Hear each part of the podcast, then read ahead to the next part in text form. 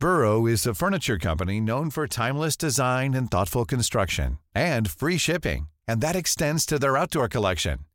Their outdoor furniture is built to withstand the elements, featuring rust-proof stainless steel hardware, weather-ready teak, and quick-dry foam cushions.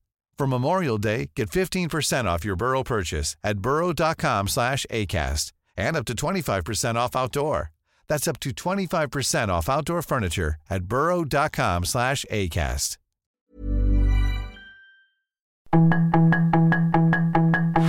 Tarde a tarde, lo que necesitas saber de forma ligera con un tono accesible. Solórzano, el referente informativo.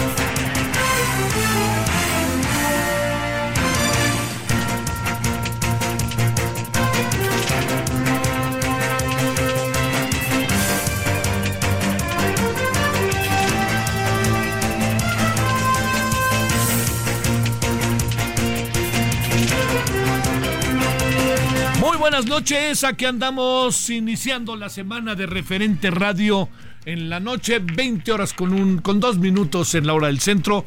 Le agradezco que nos acompañe, le agradezco que esté con nosotros. En nombre de todas y todos quienes hacen posible la emisión, les saluda su servidor Javier Solórzano. 98.5 de FM, aquí desde la Ciudad de México, en Avenida Insurgentes, adelantito, adelantito, este, de ni más ni menos que del Parque Hundido. Bueno, eh, eh, miren, a ver, el, tema, el tema por supuesto, que, que, es, y cuando digo por supuesto, lo digo como, pues es lo que está ahí con toda claridad establecido, pues es el tema de la marcha. Antes de ello, pues ya se enteró usted seguramente que murió en un accidente casero. Ese es lo que pasó. Este Carlos Ursúa, un hombre, yo le diría un hombre muy interesante, muy, muy interesante. Es una pena que haya, que haya muerto de esta manera. Este, un muy buen académico, eh, esa fue una de las facetas que le conocí. Luego también, este, no solamente eso, sino eh, un, un, personaje muy, este, muy comprometido. Se separó de la 4T y dio sus buenas razones por las cuales lo hizo. Y entonces, eh, después de eso, le diría que lo que, lo que acabó pasando fue que este, que eh, rompió con ellos y se convirtió en un crítico que hasta donde me dicen quienes lo conocían, eh, fue un crítico no muy distinto de lo que decía en las propias juntas en las cuales él participaba del gobierno del presidente López Obrador. Y eso a mí me parece que es mucho, muy importante, porque lo que él, lo que él hacía, a lo mejor ya con más vehemencia y con más fuerza de lo que este lo hizo como, oposi como opositor o como este o como un personaje fuera de, del gobierno pero en general lo que hacía era le puedo asegurar y decir que este que, que, era muy similar, o sea, que era muy crítico, no, no, no, no, no guardaba sus críticas. Y yo creo que en buena medida esa fue la razón de su salida, ¿no? Pero por lo pronto, este, digo, le digo eso porque sí creo que es una baja muy sensible para el equipo de Xochitl Galvez. Era un hombre que si ganara Xochitl Galvez fácilmente podría haber sido secretario otra vez de Hacienda, ¿eh? Fácilmente. Y cuando digo fácilmente lo digo en función de, de, lo que de lo que él este de lo que él es capaz. En paz descanse, le digo, todo indica que ahí por lo que se cuenta, no tengo más información, pero es un accidente casero, parece que la escalera, algo pasó ahí y lamentablemente falleció y fue eh, hasta donde se sabe el día de hoy. Entonces, este, bueno, ya se conocerán más detalles, pero por lo pronto pues sí es, un, es una sensible baja. Eh, algunas de las, eh, de los en las redes lo que uno ha alcanzado a ver es que muchos incluso de la 4T han manifestado su, su pésame, cuestión que me parece muy bien, más allá de las diferencias que podamos tener. Bueno, ese es uno. Regreso a la marcha. A ver, la marcha fue importante, yo digo que sí fue importante. A ver, no porque yo lo diga, ¿no? sino por lo que uno alcanza a apreciar. Es una movilización significativa. Al señor Martí Bates le da siempre por minimizar los números cuando se trata de la oposición y maximizar los números cuando se trata de la 4T. Entonces no le creamos ahí, la verdad, y lo digo con, ahora sí que con profundo respeto, pero tampoco creamos que fueron 700 mil, yo no los vi, así digo, no los veo en los periódicos, no fui a la, a la marcha, no los veo en las fotos, pero sí creo que fue un número realmente numérica, numéricamente importante, quizá por ahí alguien decía de los que de manera más eh, cuidadosa lo planteaban, dice, pues habrán sido como 200 mil, quizás pudieran haber sido como 200 mil. Lo, lo, que haya sido es lo que representa y lo que significa. Y de nuevo la reacción del gobierno que minimiza, que dice, antes se robaban las urnas, son hipócritas, etcétera. Yo creo que esto que plantea el, el, el este, la, la, el, oficialismo debe, debe de considerar muchas, este, muchas variables. Primero, es un sentir, es un sentir de la población, de un sector de la población. No se puede, le diría yo, este, minimizar, porque es, una, es, es, un pensamiento, es una forma de ver las cosas. El presidente dice que son los conservadores, etcétera. Yo, a diferencia de lo que piensa el presidente, fíjese que no creo que se pueda definir o tildar de esa manera el decir es que son es que es el, el, presidente, es que es el presidente, este, es que son así porque con el presidente las cosas todas son diferentes. Yo diría que no, no creo que las cosas sean eh, distintas como se plantea de esta manera, porque el gobierno, desde que llegó el gobierno las cosas cambiaron en automático. Yo no creo eso, ¿eh? yo creo que esto es un proceso, es una transición que el presidente está buscando cambiar, está buscando llevar a cabo cosas distintas de las que históricamente habíamos vivido, sobre todo en la historia reciente, pero menospreciar y decir son en, automático, son conservadores, etcétera. Yo creo que son formas distintas de concebir la vida del país y yo creo que eso es lo que es importante. Son formas distintas y deben de, pues deben de ser contempladas y deben ser atendidas. Esto no quiere decir que se cambien las cosas, pero no escuchar, le diría yo, no escuchar a la voz de los que piensan distinto, eh, es eh, un poco como tratando de que las cosas vayan en un terreno o hacia un terreno que a mí me llama poderosamente la atención, que es el terreno de la unilateralidad.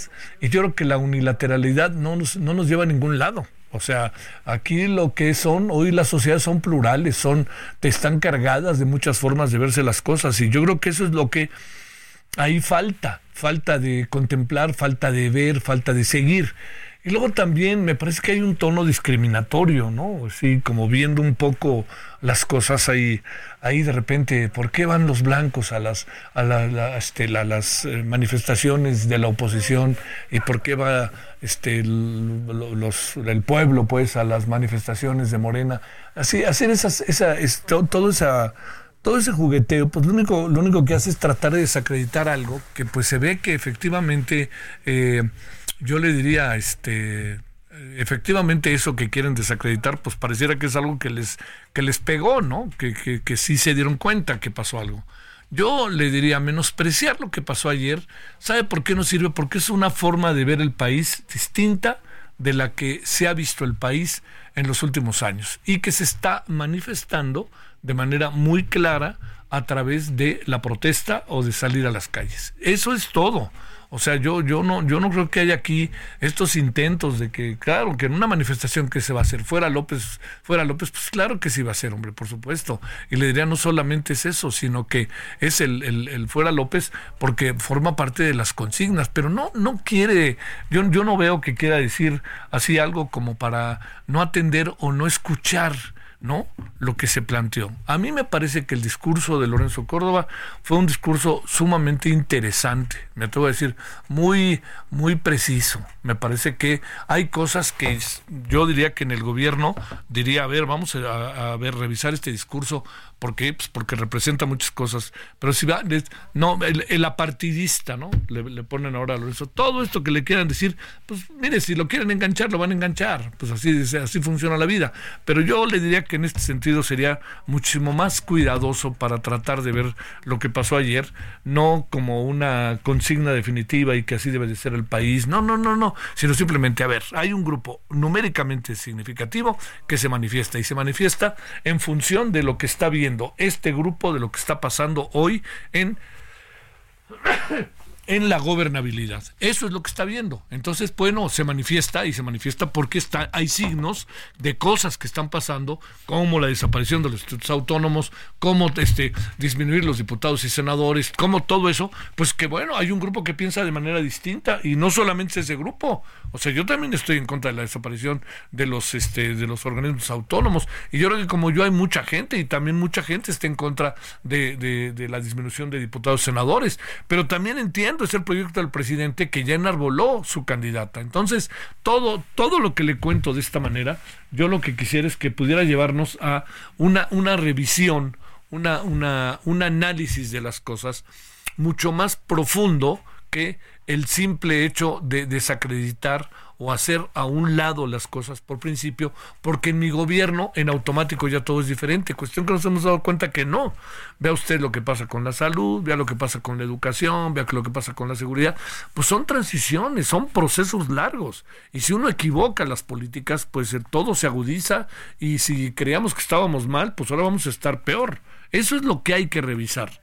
Y yo creo que no hay ese espíritu, ni siquiera se asoma tantito ese espíritu como para poder este, considerar y consignar algunas de estas cosas. Así que bueno, yo entiendo que esto piensa muchos, unos y otros, otros y unos, este, hay una mayoría legítimamente constituida, sin la menor duda.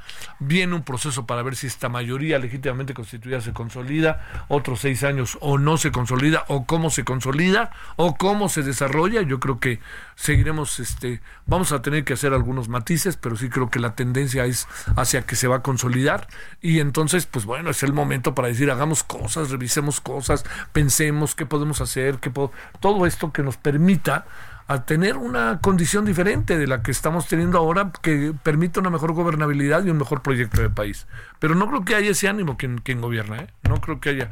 Y también creo que del otro lado, pues sí, también hay muchas voces que, que uno dice, pues este, están muy echados para adelante este, en una crítica este, total al presidente un día sí y otro también y todo el tiempo. Bueno, pues ni hablar. Eh, ahora sí que la vida política es eso. No, no, no nos, no nos este, sorprendamos. Pero sí le digo que lo que pasó ayer, yo como gobernante lo consideraría de una manera sumamente, le diría, lo, lo, lo tendría en mi radar.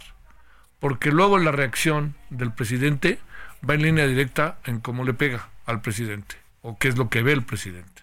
Y eso Acuérdese que se ha equivocado en la interpretación de varias marchas y me da la impresión de que en esta también se está empezando a equivocar. En lugar de dejar que fluya, etcétera, y además pasó otra cosa que estamos hablando de la marcha desde ayer y no se habla del, del registro de como candidata de su de la señora Claudia Sheinbaum, que por algo es, o sea, la, la, la agenda que el presidente controla se trastoca ante un hecho como el de ayer y pierde la iniciativa. Va a durar pocos días, sí va a durar pocos días, pero la marcha va a ser tema varios días. No solamente es ayer, todo el día, incluso con el registro de la candidata de Morena, sino también hoy. Y es, de esto se ha hablado. Y eso yo creo que también es una consideración de, primerísimo, eh, de primerísima importancia, me atrevo a decir. Bueno, al rato le vamos a dar un, una buena, una, este, en la noche le vamos a dar una, una revisión, ¿no? Al este, a este tema muy a detalle, si le parece, tanto escuchando voces ¿no? que nos puedan ayudar a entender qué pasa. Y déjeme hacer una observación final antes de irnos con el resumen. Fíjese que eh, no había mucha gente joven ayer, por lo que me cuentan en la marcha. Yo creo que este es un asunto para consignar. Pero le voy a decir algo, ¿eh? No hay mucha gente joven con Morena. Es cosa de ver ayer el registro de Claudia Sheinbaum aquí hay algo, ¿eh? Aquí hay algo que Yo entiendo que los jóvenes están en buena medida con López Obrador por los programas sociales. Pero no veo que los jóvenes estén interesados, sinceramente se lo digo, en este asunto. ¿eh? Y por algo es, por algo es. Yo creo que ni les gusta ni les interesa. ¿eh? ¿Y qué estarán viendo? Eso es lo que tenemos que preguntarnos. ¿Quién estarán viendo? Es lo que tenemos que preguntarnos el día de hoy. Pero bueno, este, vámonos si le parece con el resumen. Y después del resumen veremos qué, este, qué tenemos, ¿no? Este, aquí de información local, nacional, y luego iremos con nuestras entrevistas para que platiquemos de lo que ha pasado en las últimas horas, uh, precisamente aquí en este en, en, México y el mundo. Bueno, oiga, gracias. Eh, a ver, ¿qué otra cosa había? ¿Había algo por ahí, por ahí, por ahí? No, pues bueno, mire, básicamente eso y le reitero, yo espero que usted tenga sobre todo una buena semana. La información de último momento en el referente informativo. Un enfrentamiento en Miguel Alemán, Tamaulipas, dejó un saldo trágico de 12 personas muertas. La confrontación se desató luego de una agresión por parte de civiles armados contra elementos de la Secretaría de la Defensa Nacional. La Fiscalía del Estado de Jalisco confirmó la muerte de otro joven como resultado del ataque armado en la colonia Francisco y Madero del municipio de Tlaquepaque, con lo que el saldo de la agresión subió a siete fallecimientos. Las indagatorias iniciales de la Fiscalía señalan que el grupo de jóvenes estaba reunido en un inmueble y posteriormente se trasladó al cruce de las calles Santiago de Liniers y Lanús. La Secretaría de Seguridad Ciudadana de la Ciudad de México, a través de su titular, informó la detención del líder de una célula criminal con operaciones en la alcaldía Tláhuac. La detención se realizó durante un operativo en conjunto con elementos de la Fiscalía de la Ciudad de México, la Guardia Nacional y la Secretaría de la Defensa Nacional. El arzobispo auxiliar de la Arquidiócesis de Toluca, Maximino Martínez Miranda, hizo un llamado a los grupos criminales del Estado de México a construir un pacto por la paz. Tras asistir a la 86 peregrinación anual en el municipio de Toluca, admitió que el clero en diversas partes del país ha tenido reuniones con líderes criminales para disminuir la violencia. El consejero general del Instituto Nacional Electoral aprobó abrir una investigación contra Eduardo Verástegui por recibir 6.9 millones de pesos de una cuenta en el extranjero durante el periodo de recolección de apoyos para obtener la candidatura a la presidencia de la República. El también actor argumentó que los recursos son propios y exhibió dos extractos de una cuenta bancaria extranjera aperturada a su nombre desde la que se hicieron las transferencias correspondientes a octubre y diciembre de 2023. La alcaldesa de Cuauhtémoc, Sandra Cuevas, y la expresidenta nacional del Partido de la Revolución Democrática, Alejandra Barrales, se registraron como candidatas al Senado de la República por Movimiento Ciudadano. El Servicio de Administración Tributaria inició el 2024 con un total de 475.066 millones de pesos por el cobro de los diversos impuestos. Lo anterior presentó un aumento de 4.7% en términos reales y 42.536 millones de pesos más en comparación al mismo mes pero del 2023. Este día se estrenó el episodio 5 de la temporada 2 del podcast de la doctora Claudia Sheinbaum, en donde tuvo de invitados a Rafael Barajas Durán, El Fisgón, y a Manuel José Pedro Miguel Arce. Escucha un episodio nuevo cada lunes en todas las plataformas de streaming como Spotify y el canal de YouTube de Claudia Sheinbaum.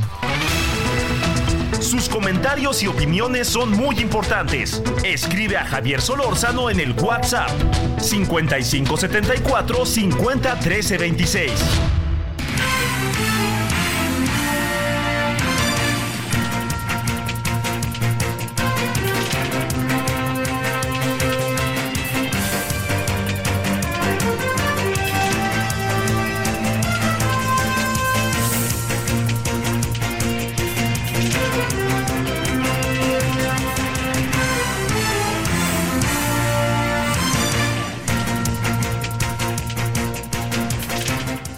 Bueno, vámonos con Alan Rodríguez con el tema del doctor Carlos Ursúa. Adelante, Alan, buenas noches.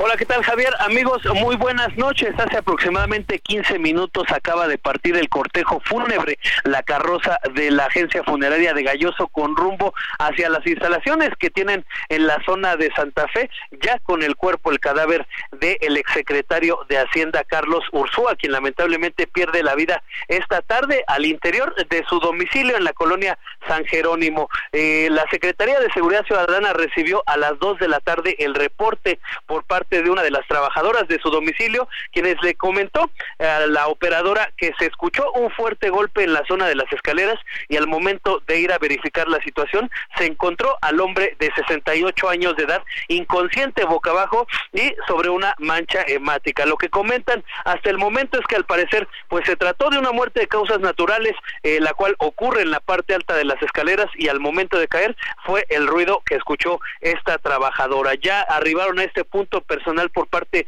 de la Fiscalía General de Justicia de la Ciudad de México. Eh, se trata de elementos de la Policía de Investigación quienes únicamente arribaron al punto para verificar la información emitida por la persona que llamó a los servicios de emergencia. También arribó a este punto la señora Laura Patricia Valverde González, quien pues refiere que es la esposa del exsecretario de Hacienda y quien ya pues estuvo recibiendo a lo largo de esta tarde a las personas que acudieron a preguntar por la situación que se ha presentado en este punto. Se ha especulado mucho que se pudiera tratar de alguna situación de inseguridad o de violencia, sin embargo, el hecho de que no acudieran a este punto peritos o unidades por parte de la Fiscalía General de Justicia, pues nos comenta que sí pudiera tratarse de una situación de causas naturales y ya en estos momentos el cortejo fúnebre junto con algunas de las personas que vinieron a pues dar el último adiós, el pésame, ya se encuentran de camino con rumbo hacia la zona de Santa Fe, en donde se espera que se estén llevando a cabo los velorios a lo largo de los próximos días. Oye, este creo que cada vez se confirma más no la, la, forma en que lamentablemente falleció no eh, el doctor Carlos Ursúa este creo que, que en honor a la verdad no no da no debe dar como para mucha especulación no porque creo que sería este lamentable no después de la forma en que muere y, y de quién se trata no es correcto, incluso algunas personas de aquí, vecinos eh, que lo conocían, nos han comentado que lo veían casi diario, que era una persona que saludaba, que se despedía cada que los veía, que se los encontraba en la calle. Y ellos mismos nos han pedido, eh, pues se nos han acercado a pedir un poco de respeto, sobre todo por algunos medios que ya han emitido algunos eh, comentarios, pues que especulan mucho sobre esta situación. Te mando un gran saludo, mi querido Alan, muy buenas noches. Continúas pendiente, excelente noche. Gracias. Vámonos al Estado de México. A ver qué pasa con el clero mexiquense. Te saludo con gusto, Gerardo García, hasta Toluca.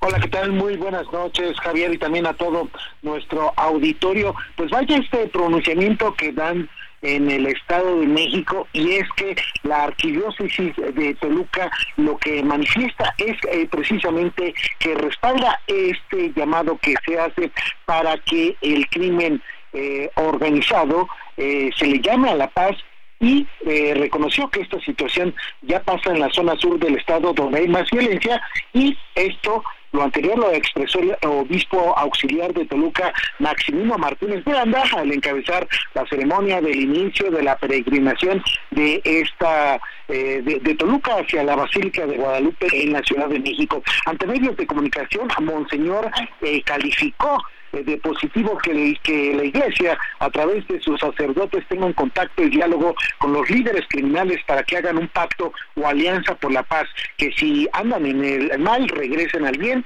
Dijo que lo más importante de este eh, llamado es que se reintegren a las familias y que no se les perjudique. Hay que destacar que este fin de semana se conoció que ante la violencia vivida allá en Guerrero, obispos de la región negociaran con los criminales para que cesaran los ataques en específico en Chilpancingo. El Martínez Miranda admitió que en la zona sur mexiquense las autoridades eclesiásticas han hecho este llamado a los criminales donde no todos responden, aunque lo que se acuerda ahí no se da a conocer. Reconoció eh, que cuando él estuvo al frente de la diócesis de Ciudad Altamirano, que abarca eh, también parte de Guerrero, el Estado de México y Michoacán, si era buscado por los líderes criminales, los tenía que atender en el camino y a pregunta expresa de eh, que si considera necesario que las autoridades del Estado también hagan este llamado al crimen organizado para construir la paz, él coincidió que también lo deben hacer en torno a este tema para que se suma y para que se dé tranquilidad a las familias de no solamente del Estado de México, sino de todo el país y donde hay conflicto de eh, violencia e inseguridad, Javier. Este, pero fíjate, este, y bueno, ¿hay pasos dados o no? Todavía no, o es así como el punto de partida apenas. Eh, precisamente es este pronunciamiento que dan, este punto de partida, lo que han estado Burrow is a furniture company known for timeless design and thoughtful construction and free shipping, and that extends to their outdoor collection. Their outdoor furniture is built to withstand the elements, featuring rust-proof stainless steel hardware, weather-ready teak, and quick-dry foam cushions. For Memorial Day, get 15% off your Burrow purchase at burrow.com slash ACAST and up to 25% off outdoor. That's up to 25% off outdoor furniture at burrow.com slash ACAST. Pronunciándose a nivel nacional, se suma precisamente a lo que están eh, pronunciándose aquí en el Estado de México. Hay que recordar precisamente que eh, se han tenido varios episodios de violencia en el sur del Estado de México, tema emblemático de lo que hemos venido hablando, el caso de Texcapilla, donde viene operando la familia michoacana. Además, también otro emblema es ah, lo que ha ocurrido en Valle de Toluca con el eh, secuestro de cuatro eh, polleros por parte del crimen organizado. Así es la situación y en esos en ese contexto es que se hace este pronunciamiento respaldando lo que ya se han hecho en otros estados de la República Mexicana a través de, de la Iglesia. Buena semana, Gerardo. Gracias. Muy buenas noches. Buenas noches. Pausa. El referente informativo regresa luego de una pausa.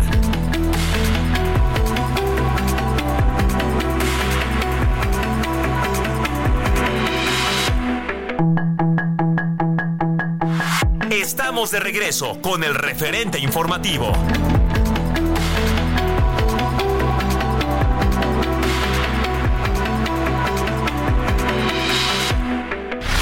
En el referente informativo le presentamos información relevante. Enfrentamiento entre ejército y civiles deja 12 muertos en Tamaulipas. Suman 7 muertos tras ataque en Tlaquepaque, Jalisco. Desmantelan célula ligada al cártel de Tláhuac y catean seis inmuebles para dar con presunto líder de la banda. Suprema Corte de Justicia de la Nación elige terna para el Consejo de la Judicatura Federal. El INE abrió investigación a Eduardo Verástegui por recibir 6.9 millones de pesos del extranjero para contienda presidencial. Sandra Cuevas y Alejandra Barrales van por el Senado. Publican ley Malena en la Ciudad de México, hasta 46 años de prisión por ataques con ácido. Israel declara persona non grata a Lula da Silva por calificar acciones en Gaza como genocidio. Sus comentarios y opiniones son muy importantes. Escribe a Javier Solórzano en el WhatsApp 5574 50 13 26. Sus comentarios y opiniones son muy importantes. Escribe a Javier Solórzano en el WhatsApp 5574 50 13 26. Solórzano, el referente informativo.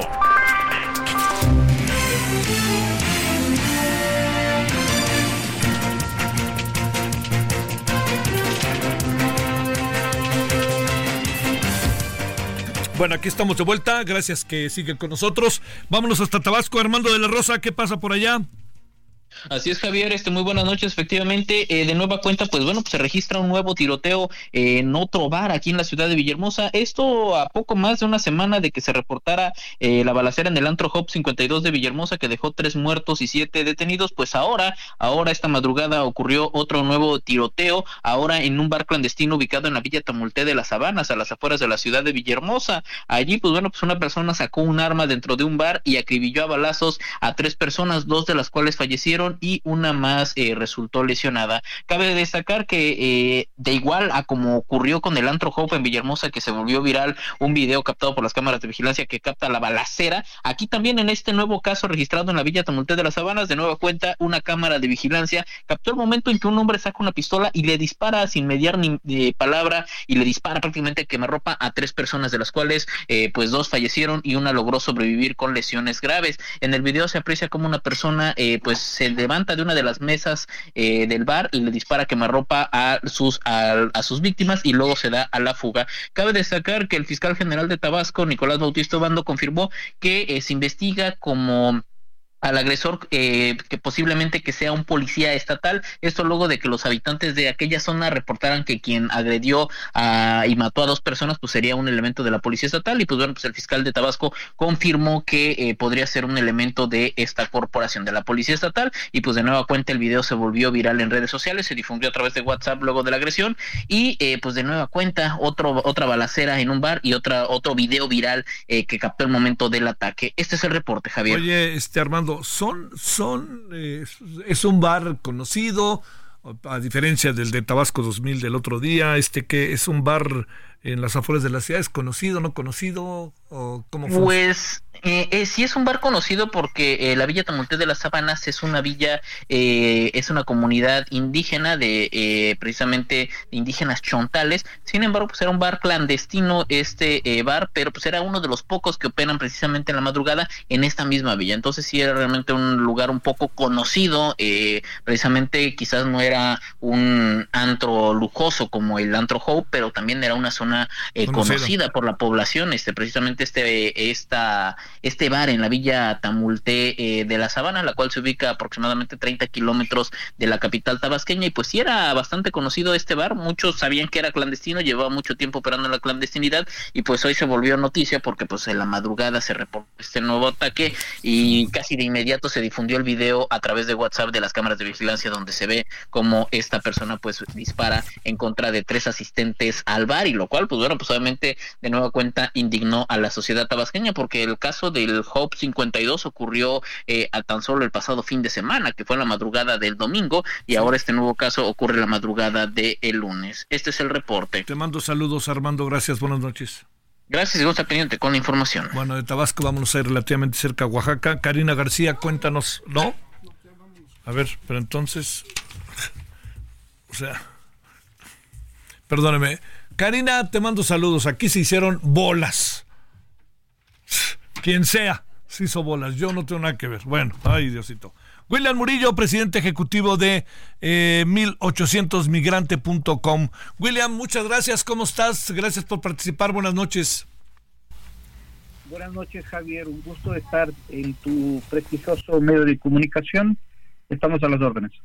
A ver, este, eh, hay versiones encontradas de lo que pasó con 50 migrantes de diferentes nacionalidades en el desierto de Sonora, en la región de Sarik. ¿Qué pasó? ¿Qué información tienen, William?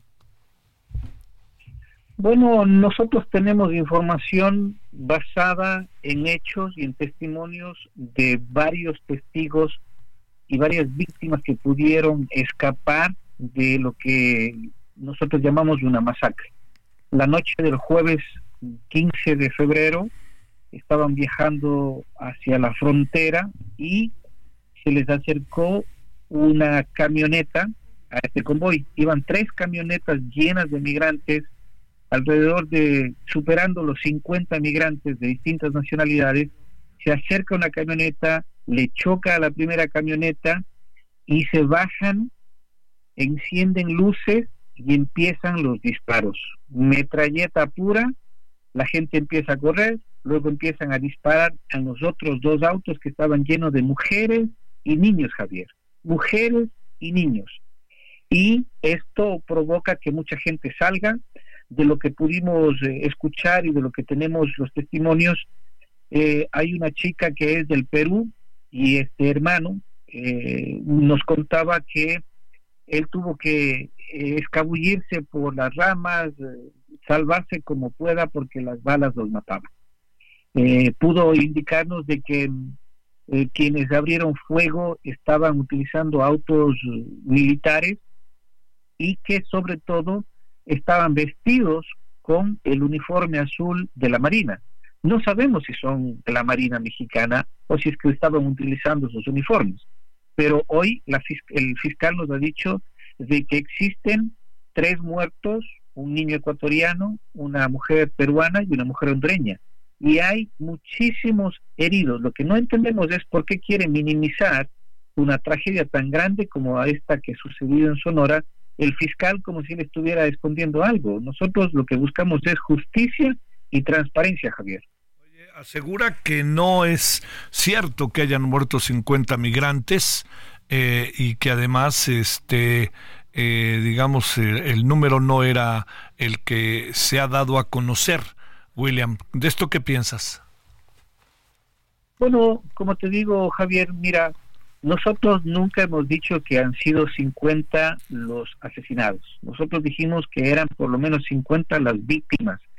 Y dentro de estas víctimas ya hay varios que ya han cruzado la frontera y están en Estados Unidos. Dentro de estas víctimas están varios en el hospital y dentro de estas víctimas hay víctimas mortales.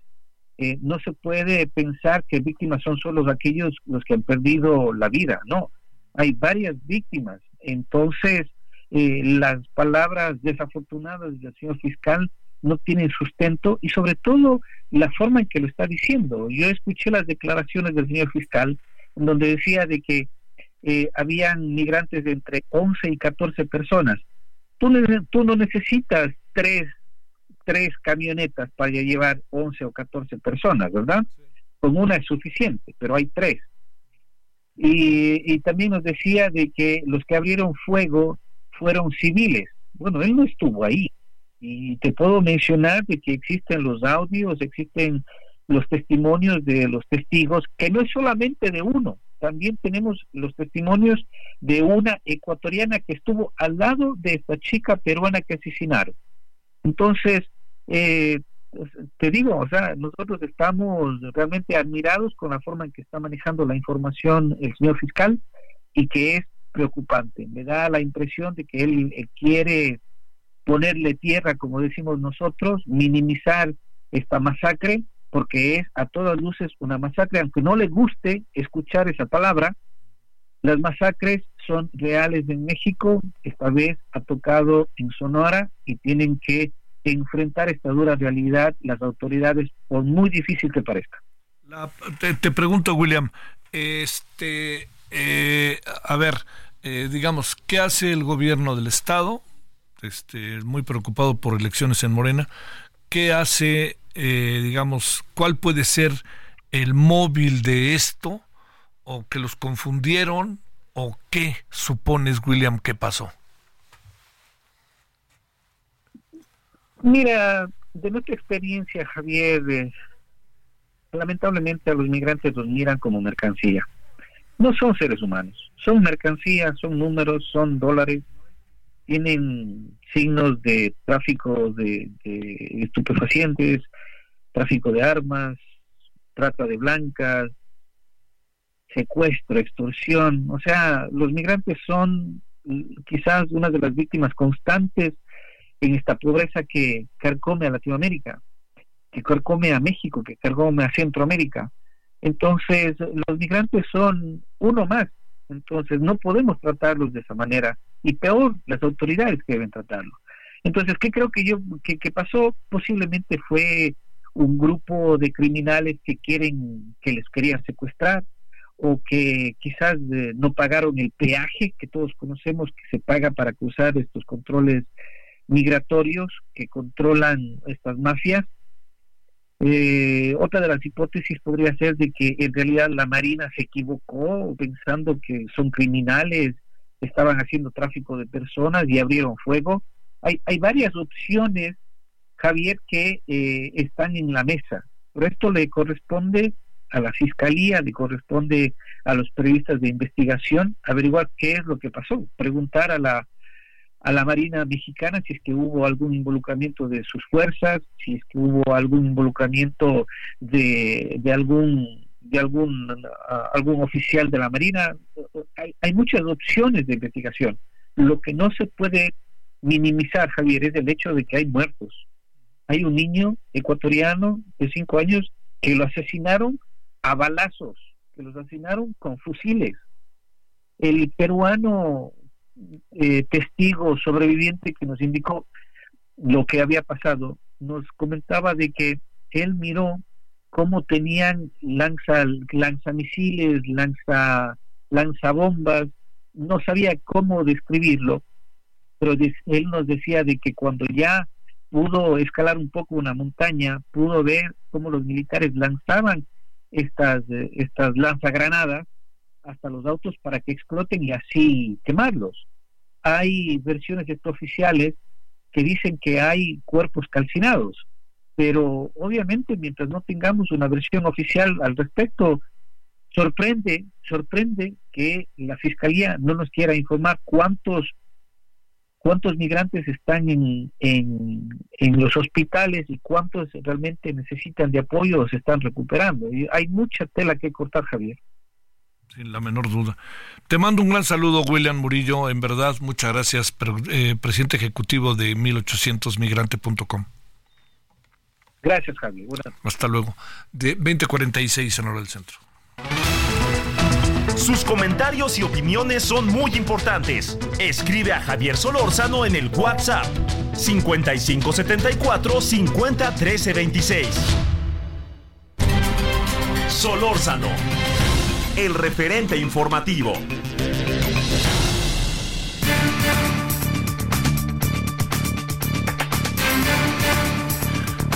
Vámonos con Luis Macé, vicepresidente del Instituto Mexicano de Ejecutivos en Comercio Exterior, miembro del Consejo Consultivo para The Logistics World Summit Expo. Bueno, Luis, gracias. ¿Cómo has estado? Buenas noches. ¿Qué tal? Buenas noches. Muy, bien, muchas gracias, Javier. ¿Tú qué tal? Todo bien. A ver, Estados Unidos amenaza con imponer aranceles al acero y aluminio mexicanos porque dicen que andamos ahí coludidos con los chinos. ¿Qué pasa exactamente, Luis? Bueno, este es un tema que ya había venido desde el 2018, en donde con la administración de Donald Trump se impusieron aranceles proteccionistas ciertamente al acero mexicano del 25% y al aluminio del 10%, y eso se resolvió con una, un acuerdo que se firmó en mayo del 2019 para evitar que Estados Unidos impusiera una medida proteccionista o protectora de, de la llamada Ley de Seguridad Nacional, en, en su sección 232, que dice que por cuestiones de seguridad nacional, el presidente podrá imponer aranceles preventivos a importaciones de productos que amenacen la industria de Estados Unidos. Eso se, resolvió en aquella época con, con este acuerdo, pero ahora nuevamente la señorita Catherine Tai, que es la representante comercial del US Trade Representative del Departamento de Comercio de Estados Unidos, le comentó a la, a la licenciada Buenrostro, a la Secretaría de Economía, que pues, existen dudas acerca de la, sobre todo del origen de los, de los productos de acero y aluminio que México está exportando a Estados Unidos, que ha habido un incremento mm, sustancial importante en las exportaciones de acero y aluminio a Estados Unidos y que no está claro el origen realmente de estos productos. Argumentan que eh, México está triangulando productos principalmente chinos de otros países, pero principalmente chinos a Estados Unidos y que como Estados Unidos tiene impuestos esos aranceles a, dichos productos, también se los podrían poner a México en el caso de que México no demuestre la, el origen de la mercancía o de las mercancías exportadas que no es producto chino. Entonces, es, eso es lo que están negociando actualmente. La Secretaría de Economía, a través de la licenciada Rostro, pues ya les dijo, la información está disponible, podemos seguir platicando, podemos establecer eh, o reforzar nuestras agencias antidumping ante, ante este tipo de situaciones y demostrarles que efectivamente nosotros estamos cumpliendo con los acuerdos del TMEC e inclusive con las normas internacionales para, para el, comercio internacional de mercancías. Eso es lo que está sucediendo realmente. Este, eh, o sea, eh, digamos, en el fondo, digamos, la industria mexicana está cumpliendo acorde al TEMEC y acorde a las reglas. Sí, eso es lo que lo que dicen la Secretaría de Economía, la Cámara Nacional de Industria del Acero, que todo está de acuerdo con eso. Hay una sospecha, vamos a llamarla así, de Estados Unidos de que el acero y el aluminio que se exporta de México a, Estados Unidos es eh, tiene origen chino, no cumple con las reglas de origen en cuanto a lo que se acordó en el tratado, grado de contenido regional y otros elementos, y que China está utilizando a México para triangular y que la información que México proporciona en los paneles donde se, eh, se revisan todos estos orígenes no está muy claro. Eh, la, posición de México es nosotros estamos cumpliendo con la con la normatividad tanto del TEMEC como de normas internacionales y pueden eh, consultar la información en el momento en el momento que quieran. Entonces eso es lo que están están eh, actualmente argumentando. La embajadora Tai eh, nada más enfatizó, bueno, dijo esto de la de la sección 232 que podrían eh, reimponerse los aranceles de dicha sección en el caso de que no no se queden convencidos con respecto a la información que le estamos dando, pero pues siguen las negociaciones actualmente. nada más una lo mencionó ah, dejándolo sobre la mesa, eh, pero todavía no hay una decisión de que se vayan a imponer sus aranceles. Oye, ahora la otra es que dice la, la embajadora, la señora Tai, que llevan un año tratando de que les digan qué está pasando, ¿no? De hecho, sí, hay, hay mesas, hay mesas de negociación de, del 19, cuando se implementó en mayo del 19, este, esa declaración conjunta sobre el acero y el aluminio, hay paneles de revisión, hay, hay, eh, mesas de revisión, y bueno, tan tan no tienen la seguridad de hacerlo que no han impuesto los aranceles, ¿no? También si, si tuvieran ya todos los elementos, muy seguramente los habrían impuesto. Eso es parte de, yo creo que es parte de las negociaciones y hay que entender que también hay un tema ahí en medio político por los senadores que impusieron eh, o que solicitaron esta, esta imponer estos aranceles por el riesgo del incremento de las exportaciones a México. También ha habido eh, especialistas de la industria del acero y el aluminio en México que dicen que probablemente nosotros importamos más acero y aluminio del que exportamos a Estados Unidos y que el incremento de nuestras exportaciones es porque ha habido más demanda de Estados Unidos. Lo que Estados Unidos argumenta es que esa demanda se ha provocado porque el precio es menor debido a que se están comprando eh, aceros y aluminios de China principalmente bajo condiciones de dumping o por debajo del valor y eso las hace artificialmente más competitivas entre comillas y eso está afectando a su industria. Entonces es un es un tema que se tiene que revisar. Obviamente hay eh, en el en el TME hay eh, disposiciones muy claras de cómo se puede revisar las reglas de origen, los certificados de origen, se puede crear inclusive el inicio de una investigación de prácticas legales de comercio exterior de acuerdo con la ley de comercio exterior. La Secretaría de Economía tendría que hacerlo a través de las subsecretarías de comercio exterior y de industria y comercio. Y bueno, eso se tiene que hacer, ¿no? Sí, sí, sí, sí. Oye, este, a ver, entiendo que no está fácil, querido Luis, pero ¿qué supones que va a acabar esto? Esto va a seguir negociándose, yo creo que, que se va a seguir negociando. Si efectivamente estamos cumpliendo con, con la normatividad, pues tendríamos los elementos para, para inclusive eh, establecer un panel de controversias y, eh, crear un procedimiento ante la misma OMC por la imposición de esos aranceles. No sé si eso vaya a suceder, pero yo creo que por lo menos eh, un buen tiempo, unos meses, va a seguir esta este diálogo. De hecho, la licenciada Buenrostro fue muy clara. Nosotros tenemos toda la disposición de homologar, inclusive ya homologamos nosotros nuestros aranceles a aceros y aluminios, al igual que Estados Unidos, a terceros países. Y bueno, eh, hay una disposición de presentar la documentación que sea necesaria, la información eh, que sea necesaria para comprobar que efectivamente estamos cumpliendo, fortalecer nuestras agencias antidumping y seguir colaborando. Yo creo que esto va a seguirse negociando y no sé, depende de, cómo quieran manejarlo en Estados Unidos, qué tan político pueda ser el, tema. Eh, podrían imponerlo, pero México tendría siempre el recurso de, presentar este caso ante la Organización Mundial de Comercio. Eh, en breve, ¿estamos haciendo bien las cosas o no? ¿O hay razones para investigar? Pues lo que yo he escuchado, lo que yo he visto en el medio, eh, a través de varios medios de comunicación es que eh, hay mucha seguridad tanto en la Secretaría de Economía como en las cámaras especializadas en industria de que estamos haciendo bien las cosas. Para mí una gran señal es que si realmente lo estuviéramos haciendo mal ya estaríamos con los impuestos encima, ¿no? Eso fue una mención que hizo la señora Tai, pero pero pues no ha habido nada, ¿no? Sigue sigue el dijo si en breve en un cierto tiempo no vemos una solución satisfactoria, tendríamos que pensar en implementar las medidas de la sección 232, pero no dijo, las vamos a implementar. Yo creo que todavía hay mucho mucho campo de negociación y yo creo que no estamos haciendo las cosas tan mal. Luis Macé, muchas gracias que estuviste con nosotros.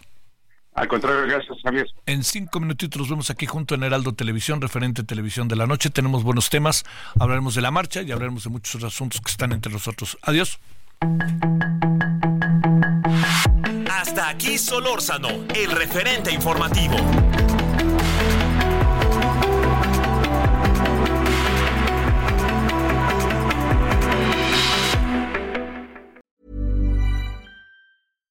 When you make decisions for your company, you look for the no-brainers. And if you have a lot of mailing to do, stamps.com is the ultimate no-brainer. It streamlines your processes to make your business more efficient, which makes you less busy.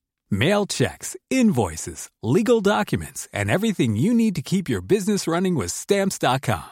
Seamlessly connect with every major marketplace and shopping cart. Schedule package pickups and see your cheapest and fastest shipping options from different carriers. With rates up to 89% off USPS and UPS rates. And with the Stamps.com mobile app, you can take care of mailing and shipping wherever you are. Make the same no-brainer decision as over 1 million other businesses with Stamps.com. Sign up with code PROGRAM for a four-week trial, plus free postage and a free digital scale. No long-term commitments or contracts.